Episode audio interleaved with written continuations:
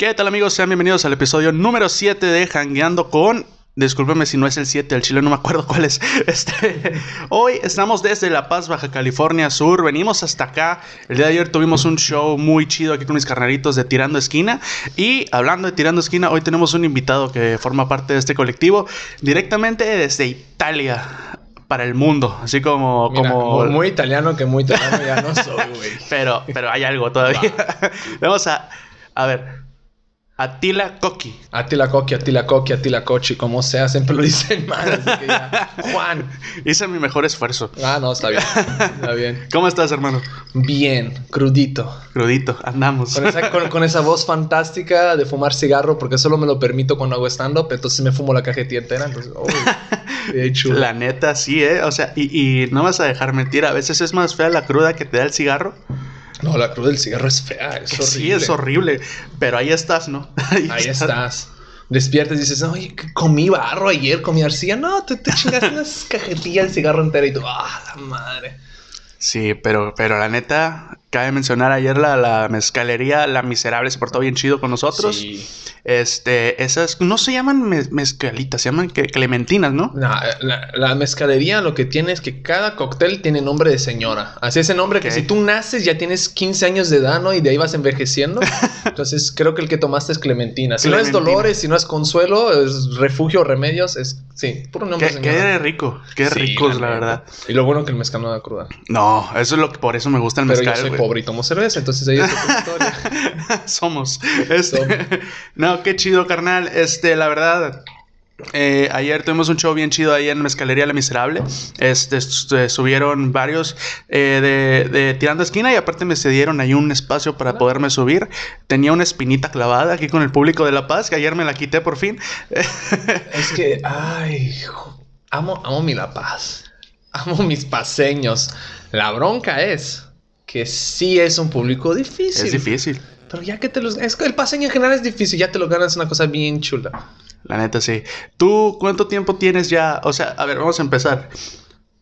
¿Tú naciste en Italia o naciste aquí en México? Nací en Italia, Ajá. pero vamos, vamos a complicar la historia. Ok. Nací en Italia. Mi mamá es argentina, mi papá es italiano. Tengo una hermana brasileña que es 12 años más vieja que yo y ella nació en Brasil. Mi hermana creció en Italia y a mí me dijeron, no, esta cosa de nacer y crecer en el mismo lugar no está chido.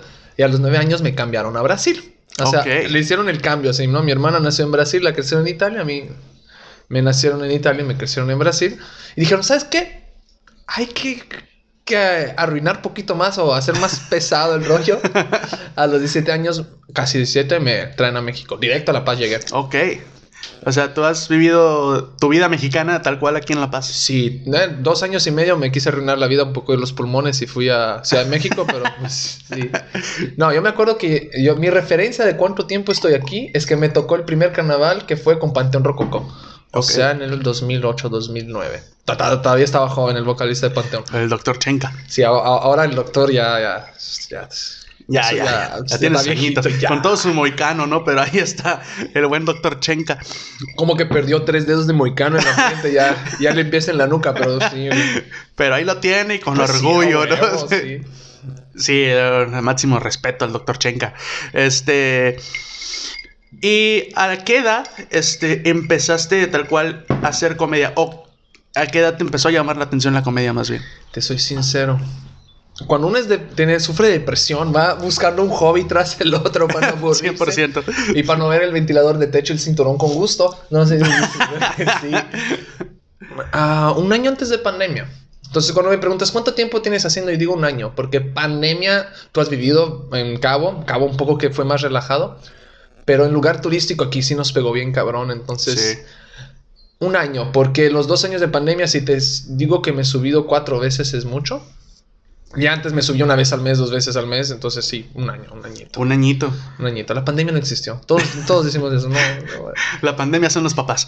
la pandemia es- no, sí, son- no, la pandemia es el papá. Desapareció después de un rato. El ¿no? que fue a comprar cigarros. Sí, fue a comprar cigarros. Qué bueno, qué bueno que ya que va a regresar, supónense, porque dijo nuestro querido Gatel que ya, ¿para qué cubre bocas? Ajá. Pero no, te, no sé si te ha tocado, pero a mí me acuerdo mucho que hacíamos un show. Porque, ah, huevo, semáforo verde. Uh, vamos a empezar a hacer shows. y armábamos un show en dos, tres lugares. Y si te digo que la semana es, no es carrera, la semana antes bajaban el semáforo o multaban el lugar porque faltó algo. Entonces nos cancelaron cuatro o cinco shows de la misma manera y dijimos, no, ya esto de hacer show hasta que acabe pandemia. Y apenas ahorita volvimos hace tres, cuatro meses con... Hacer shows. Sí. Este, el equipo de Tirando Esquina, ¿tú empezaste con ellos aquí a hacer stand-up en La Paz o fue por tu parte? Eh, todo empezó con Maru. Podemos decir que la escena de stand-up paseño como tal empezó con Maru, que es nuestra integrante argentina, que ya hace stand-up hace más tiempo, hace stand-up científico, lo empezó para divulgar, para que no sea aburrido aprender sobre ballenas y más así. Y dio un taller en el, en el Centro Cultural Huevo, y entramos en el taller, yo no entré un día nomás de carrilla porque trabajaba ahí. Y ahí empezó a hacer micrófonos abiertos y se abrió. Pero el tirando esquina empieza después de un, de un creo que esto lo dicen casi en todas las entrevistas sobre stand-up. Después de un concurso de stand-up, porque los concursos de stand-up son unas cosas que no, no salen bien. No, no, no. Es, tengo recuerdos de Vietnam de eso todavía. Sí, ¿tuviste uno en Cabo? Aquí, en La Paz. ¿Con quién? Este, con la empresa Sud Armó uno en un lugar que se llama el Perico Marinero. Armaron uno ahí. Yo vine junto con una amiga que se llama Yaya Munguía. ¿Pero cuántos episodios? Fue en una noche nomás. Una noche nada más ah, el concurso. Vietnam fue corto. Al último, güey, ganó alguien del público.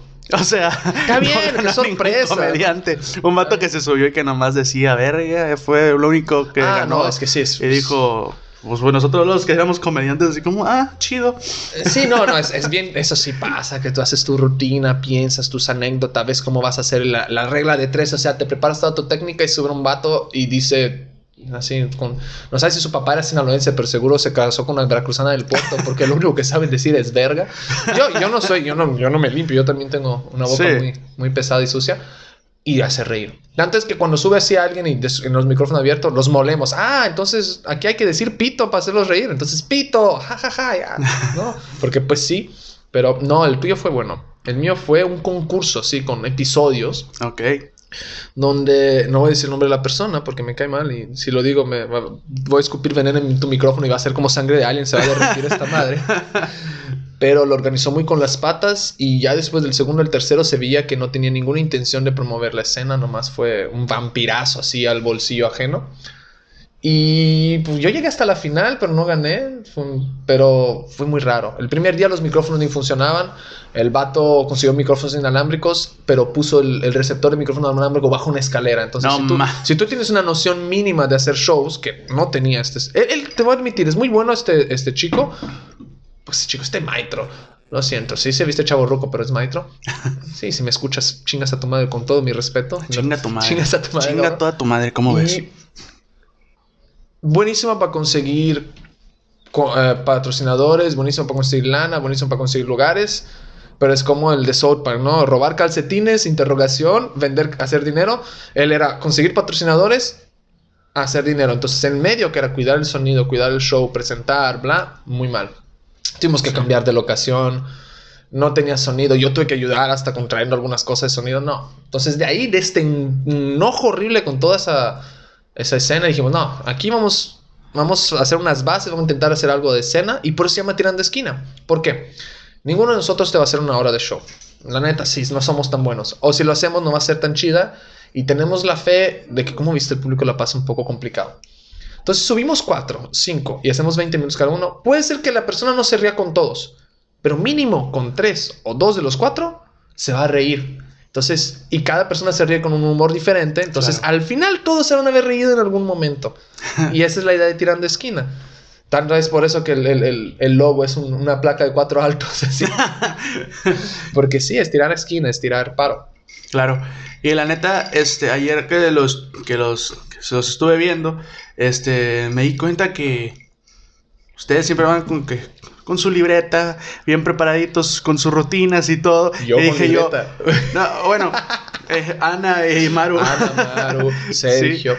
este, pero yo, Sergio, en un papel todo, dije yo, güey, me hicieron sentir bien huevona. yo con mi teléfono ahí con todo. No, eh, es lo mismo. Tanto es que yo, no sé si viste al final que Maro andaba buscando su libreta Ajá. y la traía yo escondida en el bolsillo. Yo no quiero que suban con libretas, mijos. No. Yo se las escondo. Hay, hay maneras de subir la libreta. Por ejemplo, vamos, vamos a hacer apología a otros stand-uperos. Dion Cole, creo que está en el primer episodio de stand-upers en Netflix y era un, un personaje cómico del Late Night de Conan. Ajá. Él es buenísimo. Él sube con una libreta y hace con que la libreta sea parte del show y las caras. Pero la mayoría sube con la libreta y no. No, la No. libreta no. Realmente la libreta está bien llevarla al show para leer mientras antes de que te subas, pero Antes ya subirla, la verdad sí es algo como que digo, a veces hay chistes nuevos, hay que calarlos y todo eso, pero para eso hay que como que se llama estudiarlos, ¿no? Estudiarlos. No, y aparte es que también tenemos un error muy malo, que es que intentamos ponerle tema a los shows. Por ejemplo, este fue del Día del Niño. Ajá. Entonces yo le dije, hagan algunos chistes del Día del Niño. Pero esta fue la primera vez. Normalmente siempre les decía, este va a ser el tema, vamos a tener que hacer comedia sobre todo este tema, hacer anécdotas sobre este tema. Y por la costumbre, ellos intentaron hacer todo un set. Yo no, porque soy un huevonazo. Y les dije, no, chicos, no tiene que ser todo sobre Día del Niño. Pero pues como están acostumbrados a la maldad, y, y lo hicieron todo sobre el Día del Niño. Entonces mi respeto, cuando haces todo un show nuevo, pues sí, te traes la libreta al palco o de apuntes. Pero la neta, si, si no es la libreta, hay el que nomás apunta en el piso con un gis o el que pega una cartulina. En el show es lo que ayuda a tener un palco más alto que el público. Sí. que no es el caso. La mayoría de las veces, como aquí es de bares, estamos de frente. Pero tú vas a ver Radiohead, vas a ver lo que tú quieras. Y si tú pudieras verlos por arriba del palco, verías que tienen 80 cartulinas pegadas. Porque no se, no se recuerda ni cómo va el set de las canciones. Imagínate, uno se va a recordar Sí. un chiste. No. La verdad que sí. Yo, yo antes, este, tenía una, una libretita de Harry Potter con la cual tenía todo apuntado, mis chistes y todo acá. Nunca y te molieron es- por, por, por Potterhead.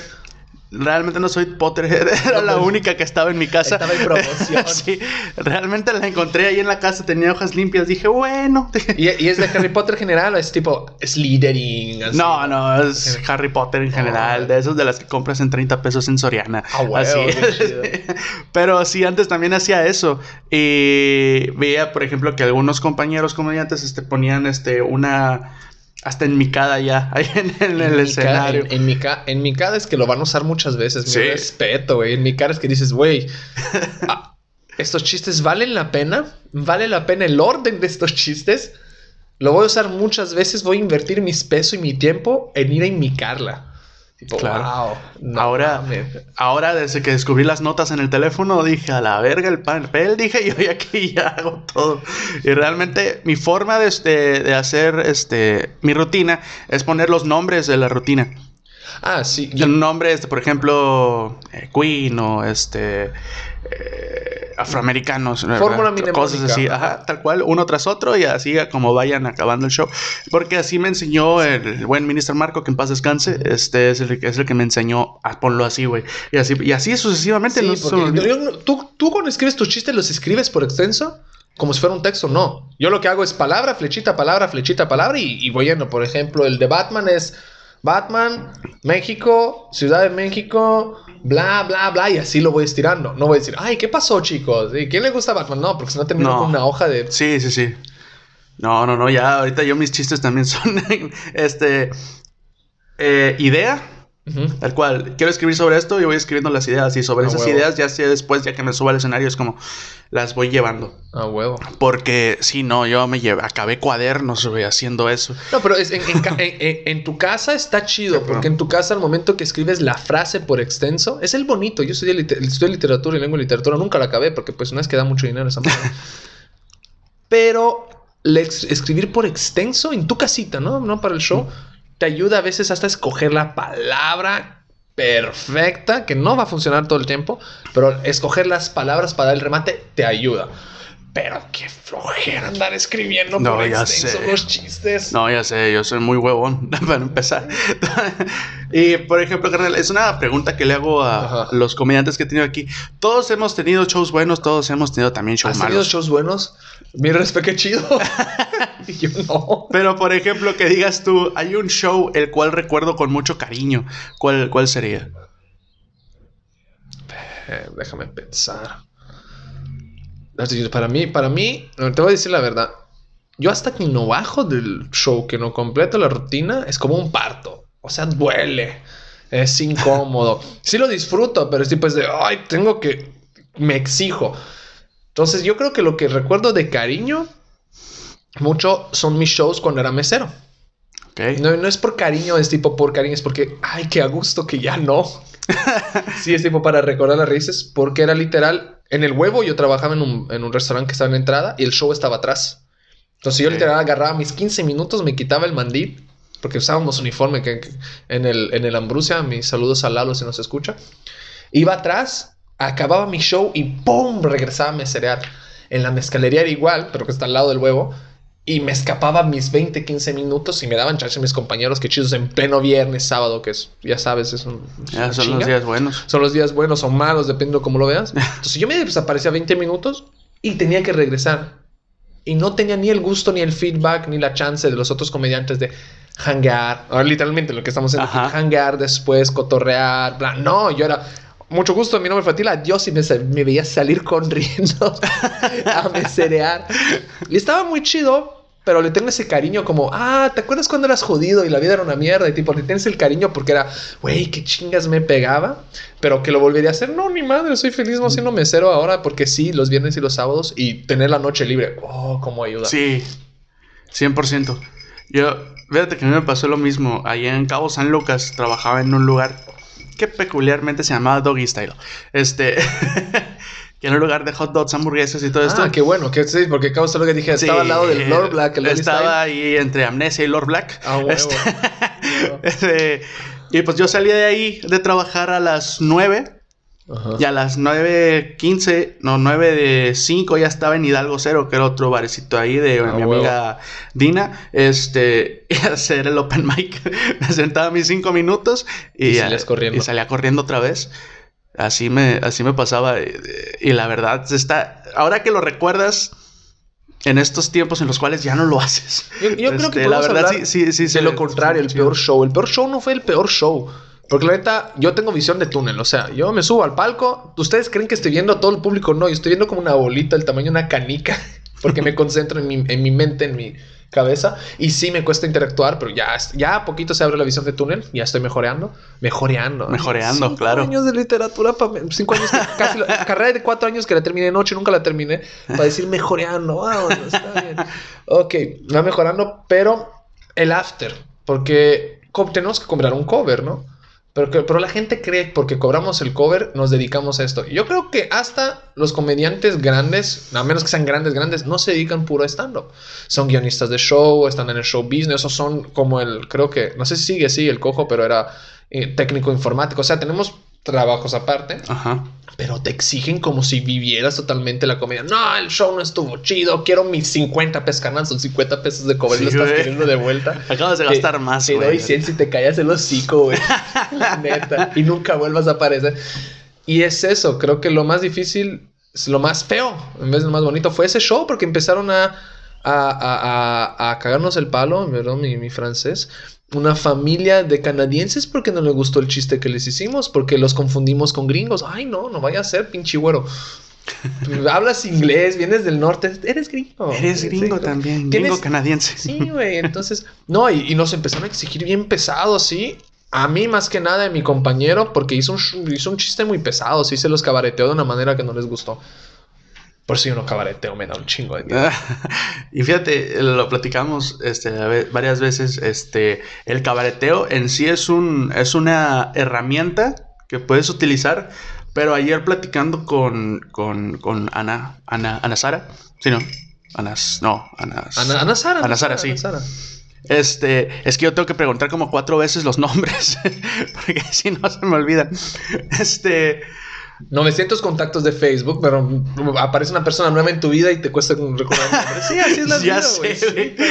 De hecho, este, lo platicaba con ella, que está chido tener ese, esa herramienta de cabareteo, pero hay gente que abusa del cabareteo también, porque ya se quieren lamentar todo un show de puro cabareteo, por ejemplo. Si eres bueno, se vale. Sí, Si eres bueno, se Si eres bueno, por ejemplo, está el Brincos Dieras, por ejemplo, que siempre él, su show completo es cabareteo. Y eso es chido, pero Es la, chido. la- la cosa es que Pero- te critican el cabareteo. Ajá. Yo dije, no, el vato que cabaretea es un huevón carnal. Es que esta, mira, vamos a hablar porque es, en esta cosa de la depresión fui músico, o sea, hice un chingo de cosas.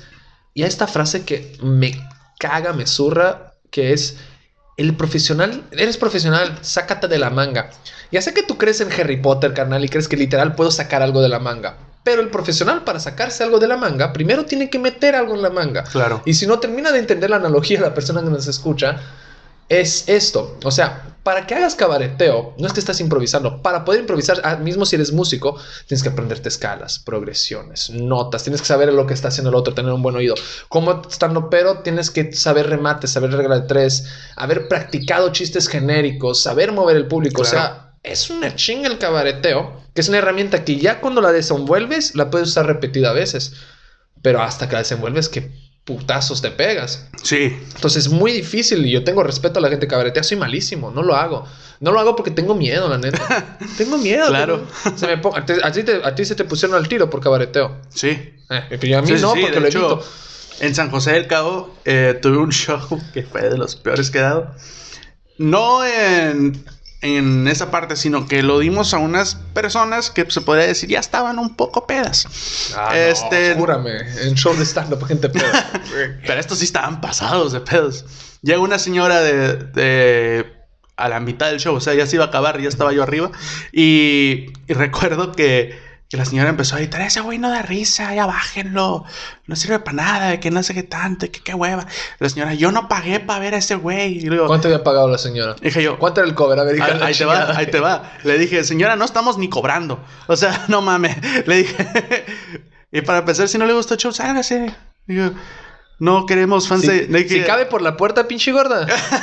Lo siento, hago chistes de gordo, pero entiendan, no tengo nada. Pero es, es en el momento que te, el momento que te enojas con alguien, lo vas a moler por lo que haya. Sí. Yo le dije, señora, no queremos fans de Jenny Rivera en este show. Si se puede salir, por favor. la señora se enojó. Y si quiere también toma un avión y haga lo mismo que Jenny Rivera, güey, por favor. Pero de, de paracaídas a la otra gente porque no merece tu desgracia. no, no. Tal vez sí. Sí, güey, no. Es que en esto de la comedia o en esto del, del enojo o del chiste, tú haga, no puedes. Es que imagínate que tuvieras que hacer comedia. ser- ah, habría esta cosa que siempre la hablo. Es difícil hacer comedia sin ofender. Yo crecí en una casa, mi mamá la amo, la adoro, pero ella tiene esta idea tonta de que si no se ríen todos, no, no se vale reír. No, es, No. hacer reír a todos, si el chiste no hace reír a todos, no es un chiste. Sea, Yo crecí en esa familia, entonces en casa yo digo que la carrilla entre yo y mi mamá es algo que empezó hace 3, 4 años. Antes no me podía llevar con mi mamá porque tenía esa noción de que si no hace reír a todos, no hace reír. Y aparte porque ella vio mi, mi vida entera de bullying de infancia, entonces sí, no hace reír. Pero en la comedia tú tienes que trabajar en genéricos. O sea, tienes que ser el chiste del gordo. Ah, es que no todos los gordos son gordos porque son gordos. eh, hay condiciones hormonales. Sí, güey, pero no voy a estar investigando y preguntar a... a- oye, no. O chiste de, de- de- de gente alta, gente chaparra. Yo hago un chiste de diabetes que es horrible, pero... Es que la neta sí creo en eso, pero luego, luego un día me vean. Tienes que poder hacer chiste de todo. Y si el chiste habla de una realidad horrible, tú no creaste la realidad con ese chiste. No. Tú estás llamando atención a la realidad con ese chiste. Y si te emperras, qué chido. Yo creo mucho en el derecho de la persona de enojarse. Porque si vives en un mundo donde no te puedes enojar, las cosas no cambian. Pero no te enojas con yo que estoy haciendo el chiste. Enójate con la realidad que me dio chance Claro. de hacer ese chiste. Claro. Porque si no existiera, si no existiera esa realidad, pues yo no puedo hacer chistes, ¿no? Y no manches, las pinches señoras sí, güey. Yo, yo, yo siempre digo la carrilla, perdón que me extienda y me pierda. Porque No, no te preocupes. Pongo el ejemplo de Charlie Sheen. Charlie Sheen escogió el momento errado, la persona errada para hacer el chiste de enojo y ofender. Que se ofende y le dice judío, pinche judío. Pero no creo ni que el vato tuviera problemas con judíos. El problema es que tú en Hollywood, trabajando en Hollywood, hacer un chiste a un productor judío, no, y acabó tu carrera porque Sí. mitad de ellos son así. Pero tú cuando te enojas, no le dices, ah, tú pinche nombre completo, apellido. Tú agarras la primera característica que le ves y conoces la persona y arrematas contra ella. ¿Por qué? Porque estás enojado. A mí me dijeron pinche chaparro, pinche extranjero sucio, hobbit de mierda. Y puedo ir para allá, pinche puto, porque sí. No, no, nunca fui una persona muy máscula, masculina que se puede decir. y es eso. Entonces la comedia es igual. Tú vas a, a cabaretear, vas a ver el público, vas a decir, ok, no hay tantos chaparros, vamos a echar chaparro. O hay un pelón, perdóname pelón, ¿para qué viniste al show? Van a hacer chistes de pelón y te van a agarrar de ejemplo. Pero ahí está en tu juego de, ah, ok, ya molé al pelón. Vamos con el chaparro, vamos con el gordo, vamos con esta característica que la ves. Y sí, no, qué miedo cabaretear. Sí, es, es, si alguien vi cabaretear, y tal vez creo que te tocó también a ti verlo, fue al Cojo Feliz.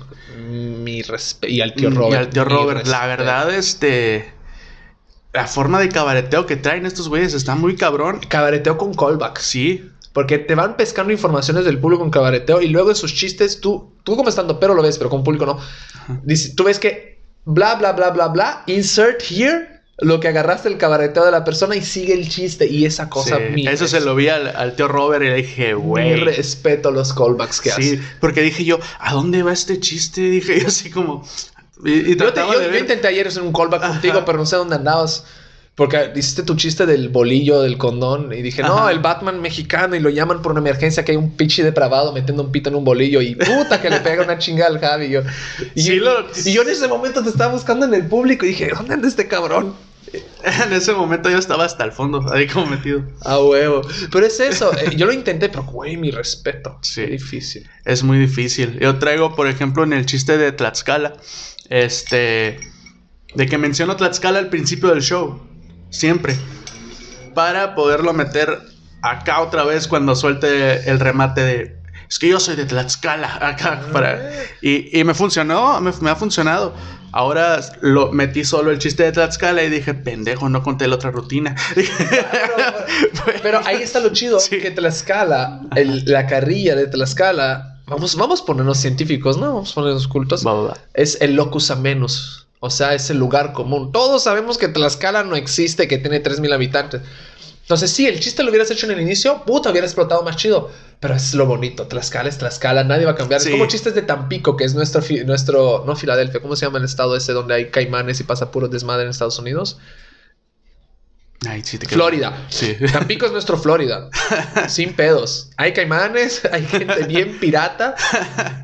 Y hay una violencia bien fantástica que no la creamos nosotros, no estamos en un chiste. Ahí está, nosotros nos burlamos. Y es eso, hay estas cosas comunes que todos sabemos. No, que el regio es codo, güey. No, es que no todos los regios son codos. Ah, que se casan entre primos. Que se casan entre primos. Pues sí, güey. Y es lo bonito, pero el callback es difícil. El callback, pa, creo que la arte más bonita de la comedia de stand-up es el callback. Sí. La regla de tres no, me va a salir. Siempre exprimo demasiado los chistes, pero el callback, qué chulada. Y cuando te sale y se ríen, ay, este sí, se siente bien bonito, güey. Se, siente bien rico. todo mi plan maléfico, así como Pichi, Sherlock Holmes, Moriarty, así de hilar el chiste sale y tú, ah. Como la casa de papel me la pela, así. Como Megamente cuando logra matar a. ¿Cómo se llama? ¿A Megaman? No. No, Ultraman. Ultraman, ¿no? Así como, lo logré. Lo logré. lo logró, señor. Sí salió, sí, no te la crees tú. Ah. sí, pero ahora, por, por ejemplo, aquí en, en La Paz con Tirando Esquina, ¿qué es lo que ustedes dirían? Por ejemplo, vamos a ponerlo a mediano plazo. Ajá. ¿Qué, dónde, ¿Dónde se ven ustedes o qué se ven haciendo? Ah, misión, valores y así como la clase de, de mercadotecnia. ¿Y cómo se llama? Dame tu foda, ¿no? Dame, dame tu foda. ok. No, no, no, es el foda tal cual, pero... es, que, es, es culera esa pregunta, cabrón. Mira, vernos es muy difícil vernos en un lugar, especialmente después de los dos años que nos molieron, porque empezamos teniendo esquina que no, vamos a empezar a subir material, vamos a ir a un chingo de lugares y a los ocho meses, seis meses, ¡bam! Mocos, pandemia. Entonces, si tú ves nuestras redes y están más muertas que la chingada, también porque los cuatro integrantes de, de Tirando Esquina hicimos como reyes feudales. A ti te tocará el reino de Twitter. a ti te tocará el reino de Instagram. A ti te tocará el reino de YouTube. A ti te tocará el reino de... Entonces, mm, como que hay unos reinos muy descuidados ahí en nuestras redes sociales. Uno, tener las redes sociales más, más chidas. Subir videos, que es lo que voy a hacer hoy o mañana, que me toca a mí el, reino de YouTube, ¿no? de editar los videos. Es que siempre pasa algo, siempre se me pierden los videos, se rompen, no se graban bien, el audio está horrible. Entonces no lo subo porque soy una persona muy maniática de, la perfección. Pero lo voy a subir, el de, el de ayer lo voy a subir, bueno o malo, que nos muelen, que nos cancelen, valiendo madre. Lo que sea. Lo que sea, pero mínimo. En un año, digamos, nos gustaría tener ya una casa Ok, o sea, no una casa a la verga, compramos un terreno Infonavit, no. Pero tener un lugar con un micrófono abierto fijo, semanal o quincenal, ¿para qué? Para que nosotros podamos entrenar nuestros chistes, para que más gente se anime y para que la gente vea que el stand-up no siempre es algo perfecto. Sí están muy chidos los videos que ves de, de profesionales en Netflix, en YouTube. Claro. Pero carnal, es una chinguita. este, de ahí a YouTube o a un Comedy Central es, Sí está pesado, eh. está pesado. Ah, yo tuve la experiencia con Comedy Central hace unos ¿Subiste? años. No me subí a Comedy Central. Hubo, fueron a Los Cabos ellos con un programa que se llama Se Busca Comediante. Ah, y sí, sí. y sí. me tocó hacer casting. Me fue la verga. Este, acabo de mencionar. Este, porque. ¿No te preguntaron cuántos seguidores tenías? No. Ah, porque ahora los casting te preguntan esas mamadas de tipo de, güey. Sí, es Sí, no. es- eres perfecto para el papel, eres lo que pensábamos. ¿Cuántos seguidores tienes? ¿Cómo? Eh, ¿Tres? Sí. Mi mamá. mi tía y mi papá. Mis No, tu hermanas. papá, no. no mames, qué chido, el mío no. O una hermana. A huevo. Este, pero, pero sí me tocó eso y la verdad me fue horrible. Me puse muy nervioso. Este, se me olvidó mi rutina. Empecé a improvisar. Fue. Ya me dieron tres minutos nomás. Aparte que Comedy Center tiene un formato. Ajá. Tiene, tanto es que yo me burlo mucho de, de- del, del Sergio, que lo quiero mucho, pues muy bueno. Pero le digo, güey, es que tú tienes formato Comedy Central. Y no es una burla, es un respeto. O sea, él tiene un formato, se le ve una fluidez. Pero cuando ya te metes en este pedo, ves que es, una, es un formato. De fluidez tiene lo mismo que una piedra, una caja. Que es esta manera de subirse y cantar. Espera, aguanta, que tengo que regañar a mi perro que hace ruidos y me estresa. Tú quédate ahí. Ok. Sí, pues aquí estamos, en- la verdad estamos en una azotea grabando esto. Es mi perro de azotea porque pues soy jodido. Pero volviendo.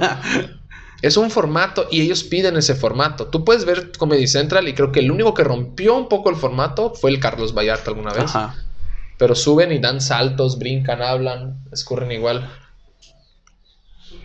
Sí. Sí, entonces sí, pero si no tienes ese formato, ese es el casting. Sí. El casting está en el nombre. Ay, vamos en inglés, etimología. Cast. Cast es. van- ándale, por andar de mamón, ahora no te lo puedo traducir. tu cast es como cuando fundes un hierro y lo haces un cast, es ponerle en un molde. Casting es encontrar a alguien en el molde. En el molde. Es, no es molde. Sí, casting es moldear. Entonces, si tú no entras en ese molde, ya la mamaste. Y creo que desde secundaria, primaria o como ser humano, desde que existe, lo que más queremos es encajar. Sí. No encajar está de la verga. Pero aparte, no encajar cuando son cinco personas que deciden que no encajas o encajas y eso puede decidir el destino artístico. Está feo. Está feo, la neta, feo. está feo. Los castings son lo peor que puede existir realmente. Sí, les vales verga. Eh, sí, o sea, te dijeron, "Nah, no les importan tus sentimientos en ese momento. Hay un compañero que se llama Isaac ¿Salió Chacha Orozco. llorando? No salió llorando, pero el vato ya no siguió haciendo stand-up. O sea, sal, no, ¿Se- fue... ¿salió tan mal, tan mala experiencia? Ajá. Verga. Realmente, o sea, de que a nosotros nos dijo Minister Marco, lo vuelvo a mencionar, Ajá. este, pues él es mi, mi padrino de comedia, tal cual. Este, entonces nos ¿Ese dijo... ¿Sigue vivo? No, ya. Ah, entonces era ya, ya padeció. Ah, Es que Eh, dices que, que padeció Yes. Yo así de, güey, ¿qué, ¿en qué realidad damos? ¿En qué episodio de la vida? ¿Qué multiverso ¿Qué es este? Es- es- ok, este es el que no está vivo. Ok. ok, este, él me nos metió en un grupo donde que se llamaba Es solo un reality. Es solo un reality. Y tuve chance de platicarlo con, con Alexis de Anda, esto, porque ella estaba ahí, eh, junto con el Diablito y Manuna y otro. Ah, tú sí puedes hablar. No, yo no los conozco, qué chido. Y ¿A qué huelen? comediante que... Alexis de Anda huele chido. El, con todo diablito, respeto. el diablito a Ron, no sé. El Diablito no lo alcancé a oler.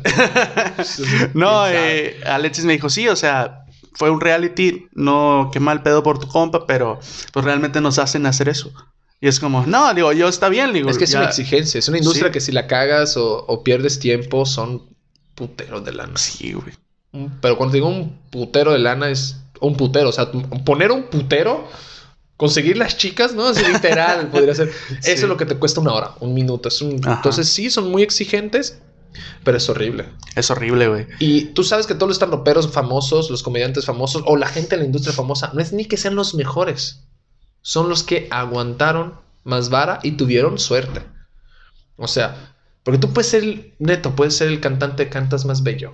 Puedes ser el guitarrista mejor del mundo. Puedes ser la actriz que llora al, al golpe. Saludo a Victoria Rufo. A quien sea, no sé, no sé nombres de artistas. malo. y valer madre, porque no aguantaste, ese cast interrumpió, desististe. Y suena horrible, pero tu chance estaba un casting más. Que es horrible pensar que tu chance estaba de aguantar uno más, porque tú tienes que pensar así, güey, voy a aguantar uno más, voy a aguantar uno más. Y por el camino los putazos y las cicatrices te van pegando y no sé qué, y, y tal vez nunca vas a pegar, nunca vas a ser famoso. Por si dicen, es que tienes que disfrutar el camino. Chingas a tu madre. Mi camino está lleno de piedras, güey. El tuyo, el tuyo está asfaltado porque tu papá es Pepe Aguilar. No sé, güey. Sí, güey, no mames. Eh, sí, André Aguilar, Ángel Aguilar, no sé cómo se llama, no me acuerdo que su nombre empieza con una. canta muy bonito. Pero si no fuera hija de quién es, probablemente no hubiera tenido un poquito más difícil el camino. Y la vida es contactos. Sí. La vida es oportunidades. La vida no es talento. La vida es. Ah, la vida. Uh, Lorita ya la aguanta.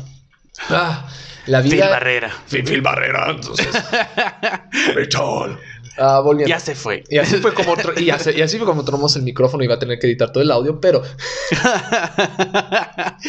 aquí no se edita nada. Es, es, aguantar. Sí. Es aguantar, suena feo, es aguantar. tu, tu compa tal vez podría decir el mejor estando, pero el mundo, pero nunca lo vamos a ver.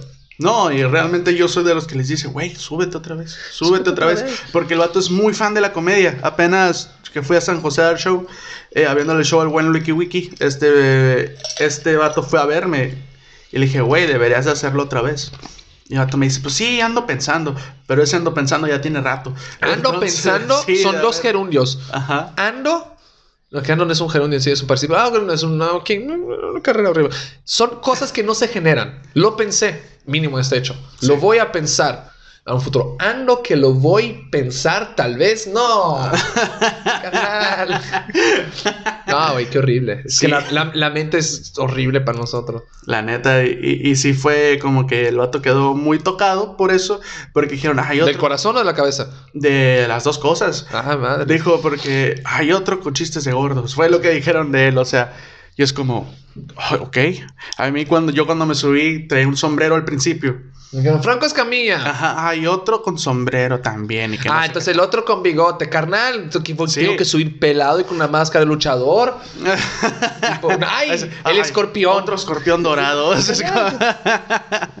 yo digo que hay para todos y realmente es nomás cuestión de, pues, eh, no te rindas, síguele dando, pero tampoco estés que haciendo que los que lo que la gente diga, si habla mal o diga otras cosas que te lleguen a afectar. Y que te despersonaliza bien primero, porque otro bla, o sea, si tú tenías algo de originalidad en ese momento, te la dudas. Ajá. Hay otro que hace chistes gordos. Gracias, pero tengo más. Ay, cara, ya le pegué a la mesa.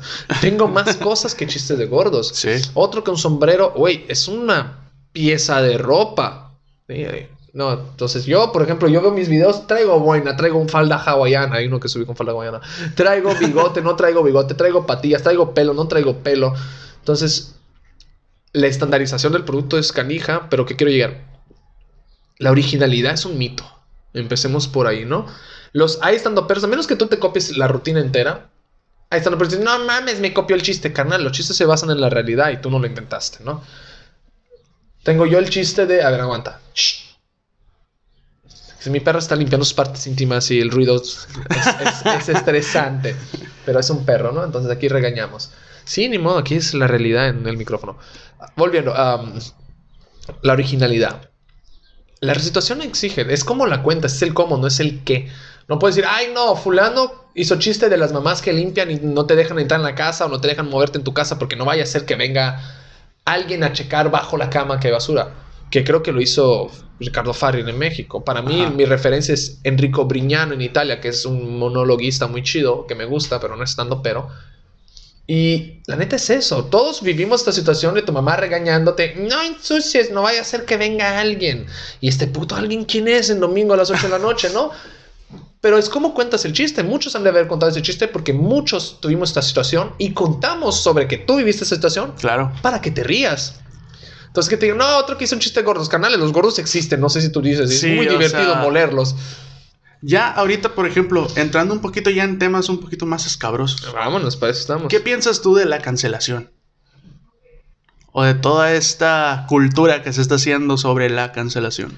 Creo que está chido y no está chido, ¿no? Yo no, no, no creo que... Es como el veneno. La cantidad de veneno es la vacuna y la cantidad de veneno es lo que te mata. Ah, a ver, vamos a respirar hondo. Sí, es un tema complicado. Que me van a cancelar por hablar de la cancelación. No. Está chido que, la neta, la gente famosísima, poderosa. Ey, se puso aquí abajo la misma partecita, melito perro. La gente poderosa, neta, estamos, estamos pagando millones. Imagínate que est- est- estamos dándole poder mediático, económico a gente que hizo cagadas. Vamos a poner, eh, me, me, me ama su arte al Kevin Spacey. Kevin Spacey es un actorazo. Ajá. Que él hizo sus cagadas, no va a cambiar la calidad de lo que hizo. Pero vamos a dejar de consumir lo que hizo porque a mí no me parece que le voy a dar dinero y poder a una persona que haga esas cagadas porque le va a dar chance a otras personas que hacen esas cagadas quererse entitled, intituladas, empoderadas a hacer esas cagadas. Sí. Entonces por eso, cosa. Pero no puedes querer tapar el sol con un dedo No. que está al otro lado de la cancelación. No puedes decir, güey, voy a callarte para que ya no pase. No. Por lo contrario, castígalo públicamente y deja que siga pasando. Y cada vez que siga pasando, síguelo castigando. Porque si tú haces un castigo tan demoledor, nadie va a ver que lo castigan. Claro. Entonces, yo creo que la cancelación está bien. Pero ah, ah, es, es que está bien que marche, ¿no? Va a sonar viejito, pero esos no son los modos. No, la cancelación está bien porque sí, no pueden hacer esas personas esas cosas. No podemos permitir que gente que gana tanto dinero, que es tan querida, haga esas cosas porque si no van a decir, ah, huevo, güey. Luis Miguel hizo esto, güey, lo voy a hacer también. No, carnal. Ni él debería hacerlo, ni tú deberías hacerlo.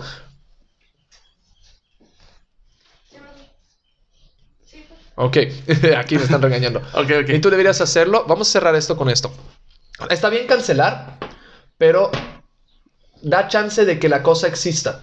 Porque, eh, ¿qué quiere decir? Tenemos, no porque acabemos con chistes racistas, se va a acabar el racismo. Claro. A veces necesitamos, hay chistes racistas que castigan el racismo. Eh, hay, no me acuerdo este comediante, Ralphie May, que ya se murió, descansa en paz, hacía chistes racistas buenísimos, burlándose del racismo y burlándose de su misma gente del Estados Unidos, Estados Unidos que es.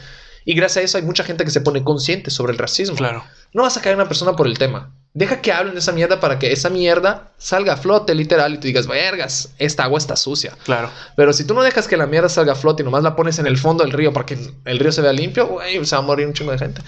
Así es. Bueno, este, creo que tenemos que parar. Tenemos que parar porque ya Este, nos regañaron. Carnal, muchísimas gracias No, por gracias aceptar a la invitación. Es bonito estar de este lado del Sí.